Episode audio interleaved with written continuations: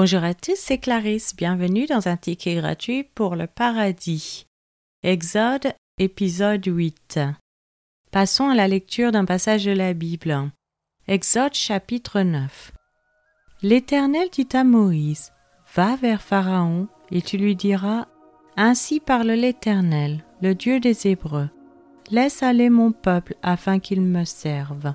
Si tu refuses de le laisser aller, et si tu le retiens encore, voici, la main de l'Éternel sera sur tes troupeaux qui sont dans les champs, sur les chevaux, sur les ânes, sur les chameaux, sur les bœufs et sur les brebis. Il y aura une mortalité très grande. L'Éternel distinguera entre les troupeaux d'Israël et les troupeaux des Égyptiens, et il ne paiera rien de tout ce qui est aux enfants d'Israël. L'Éternel fixa le temps et dit, Demain l'Éternel fera cela dans le pays. Et l'Éternel fit ainsi dès le lendemain. Tous les troupeaux des Égyptiens périrent, et il ne périt pas une bête des troupeaux des enfants d'Israël. Pharaon s'informa de ce qui était arrivé, et voici pas une bête des troupes d'Israël n'avait péri. Mais le cœur de Pharaon s'endurcit, et il ne laissa point aller le peuple. L'Éternel dit à Moïse et à Aaron, Remplissez vos mains de cendres de fournaise, et que Moïse la jette vers le ciel sous les yeux de Pharaon. Elle deviendra une poussière qui couvrira tout le pays d'Égypte, et elle produira dans tout le pays d'Égypte, sur les hommes et sur les animaux, des ulcères formés par une éruption de pustules. Ils prirent de la cendre de fournaise et se présentèrent devant Pharaon. Moïse la jeta vers le ciel, et elle produisit sur les hommes et sur les animaux des ulcères formés par une éruption de pustules.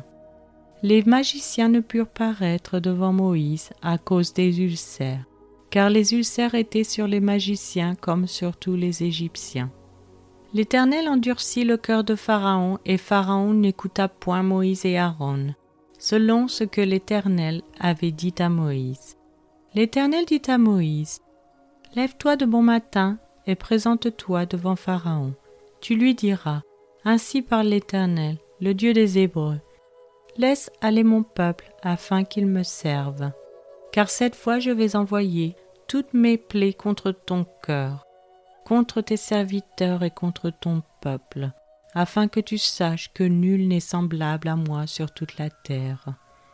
Si j'avais étendu ma main et que je t'eusse frappé par la mortalité, toi et ton peuple, tu aurais disparu de la terre. Mais je t'ai laissé subsister, afin que tu vois ma puissance, et que l'on publie mon nom par toute la terre. Si tu t'élèves encore contre mon peuple, et si tu ne le laisses point aller, voici je ferai pleuvoir demain à cette heure une grêle tellement forte qu'il n'y en a point eu de semblable en Égypte depuis le jour où elle a été fondée jusqu'à présent. Fais donc mettre en sûreté les troupeaux et tout ce qui est à toi dans les champs. La grêle tombera sur tous les hommes et sur tous les animaux qui se trouveront dans les champs et qui n'auront pas été recueillis dans les maisons et ils périront. Ceux des serviteurs de Pharaon qui craignirent la parole de l'Éternel firent retirer dans les maisons leurs serviteurs et leurs troupeaux. Mais ceux qui ne prirent point à cœur la parole de l'Éternel laissèrent leurs serviteurs et leurs troupeaux dans les champs.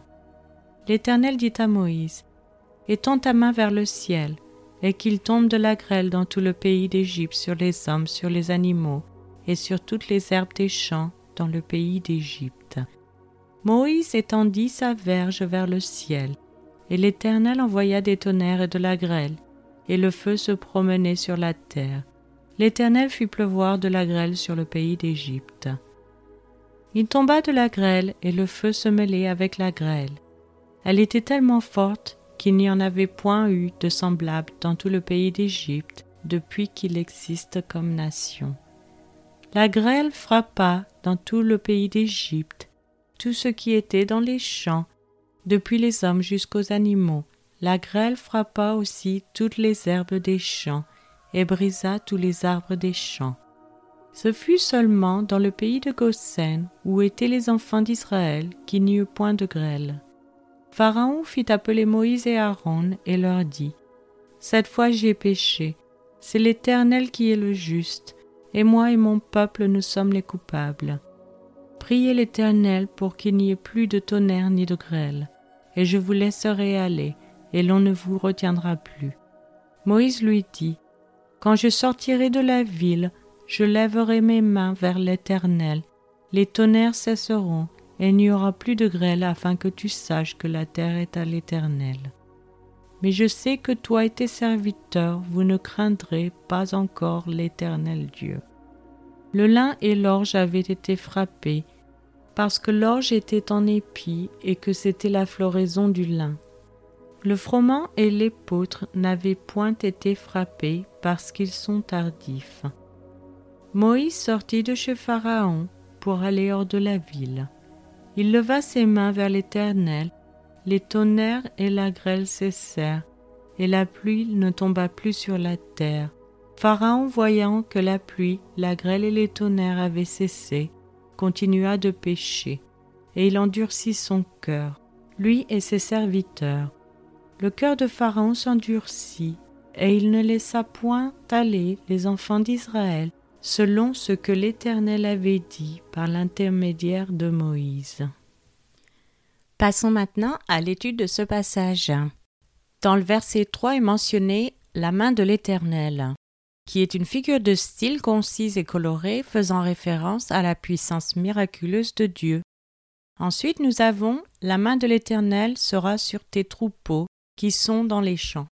Les mouches du quatrième fléau transportaient peut-être les bactéries qui infecteraient maintenant les animaux qui avaient été ramenés dans les champs lorsque les eaux de crue se sont calmées. Les Égyptiens adoraient de nombreux animaux et divinités à tête animale, notamment les dieux taureaux Apis Emnenvis, le dieu vache Hathor et le dieu bélier Knum. Ainsi, la religion égyptienne est à nouveau réprimandée et ridiculisée. Le fléau peut avoir été conçu comme un reproche à leur religion. Ensuite, nous avons des chameaux. Le bétail était une mesure importante de la richesse dans les temps anciens. À voir dans Genèse chapitre 13 verset 2, Abraham était très riche en troupeaux, en argent et en or. Bien que les chameaux n'aient été largement utilisés que bien plus tard, l'archéologie a confirmé leur domestication occasionnelle dès la période patriarcale. Voir par exemple dans Juge chapitre 6 verset 5 Car ils montaient avec leurs troupeaux et leurs tentes. Ils arrivaient comme une multitude de sauterelles. Ils étaient innombrables, eux et leurs chameaux, et ils venaient dans le pays pour le ravager. Dans le verset 4, il est dit L'Éternel distinguera. Dieu fait une distinction entre le peuple de Moïse et le peuple du Pharaon dans le quatrième, cinquième, septième, neuvième et dixième fléau, et probablement aussi le sixième et le huitième, démontrant que l'Éternel peut préserver son propre peuple tout en jugeant l'Égypte. Dans le verset 9, il est dit Des ulcères formés par une éruption de pustules, Peut-être l'anthrax cutané, une variété de la peste qui a frappé le bétail, un abcès noir brûlant qui se développe en une pustule. Dans le verset 12, il est dit L'Éternel endurcit le cœur de Pharaon. Neuf fois dans l'Exode, l'endurcissement du cœur du Pharaon est attribué à Dieu. Dans le verset 18, il est dit Je ferai pleuvoir une grêle tellement forte. L'inondation du Nil, l'occasion possible des six premiers fléaux, a pris fin à la fin de l'automne. La tempête de grêle est donc dans la bonne position chronologique, se produisant en janvier ou février, lorsque le lin et l'orge étaient en fleurs, mais que le blé et l'épeautre n'avaient pas encore germé, comme mentionné dans les versets 31 et 32 de ce chapitre. Le lin et l'orge avaient été frappés parce que l'orge était en épi et que c'était la floraison du lin. Le froment et l'épeautre n'avaient point été frappés parce qu'ils sont tardifs. Donc ensuite nous avons le verset 29 où il est dit Je lèverai mes mains vers l'Éternel, que l'on retrouve dans 1 roi chapitre 8 verset 22. Il étendit ses mains vers le ciel. Dans le verset 38, étendre les mains vers cette maison. Dans le verset 54, les mains étendues vers le ciel. Dans 2 Chroniques chapitre 6 verset 12, il étendit ses mains. Verset 13, étendit ses mains vers le ciel. Et verset 29, étendent les mains vers cette maison. Dans Esdras chapitre 9 verset 5, j'étendis les mains vers l'Éternel. Dans Psaume chapitre 44 verset 20, et étendu nos mains vers un Dieu étranger. Chapitre 88 verset 9, j'étends vers toi les mains. Chapitre 143 verset 6, j'étends mes mains vers toi. Dans Ésaïe chapitre 1 verset 15, quand vous étendez vos mains, et 1 Timothée chapitre 2 verset 8, en élevant des mains pures. Des archéologues ont trouvé des statues d'hommes priant avec les mains levées sur plusieurs sites antiques du Moyen-Orient. Pour finir, dans le verset 32, il est dit l'épôtre. Des grains d'épôtre, un membre de la famille des graminées alliés au blé, ont été trouvés dans des tombes égyptiennes antiques. Bien qu'inférieur au blé, il pousse bien dans un sol plus pauvre et plus sec. Quel est le but de la Bible? La Bible regorge d'histoires mémorables qui ont été transmises pendant des milliers d'années, mais beaucoup de gens s'interrogent sur son véritable objectif. Pour certaines personnes, la Bible est une grande œuvre littéraire ou un récit historique de la parole ancienne. Mais Dieu nous révèle à travers ces pages que la Bible est plus qu'un livre d'histoire. C'est une feuille de route qui nous conduit à la foi en Dieu et un manuel sur la façon de vivre nos vies. Dans Exode chapitre 9 verset 14, Dieu explique que la raison pour laquelle il a déchaîné toute la force de ses fléaux contre l'Égypte était afin que tu saches que nul n'est semblable à moi sur toute la terre. Les fléaux ont mis en évidence l'autorité de Dieu, et la Bible a un but similaire. À travers les nombreux genres que l'on retrouve dans la Bible, histoire, poésie, lettres, Dieu démontre son pouvoir unique et nous aide à comprendre les multiples facettes de sa nature. Dieu a également expliqué à son porte-parole Moïse que bien les fléaux aient affecté les Égyptiens, ils avaient une explication personnelle pour les Hébreux.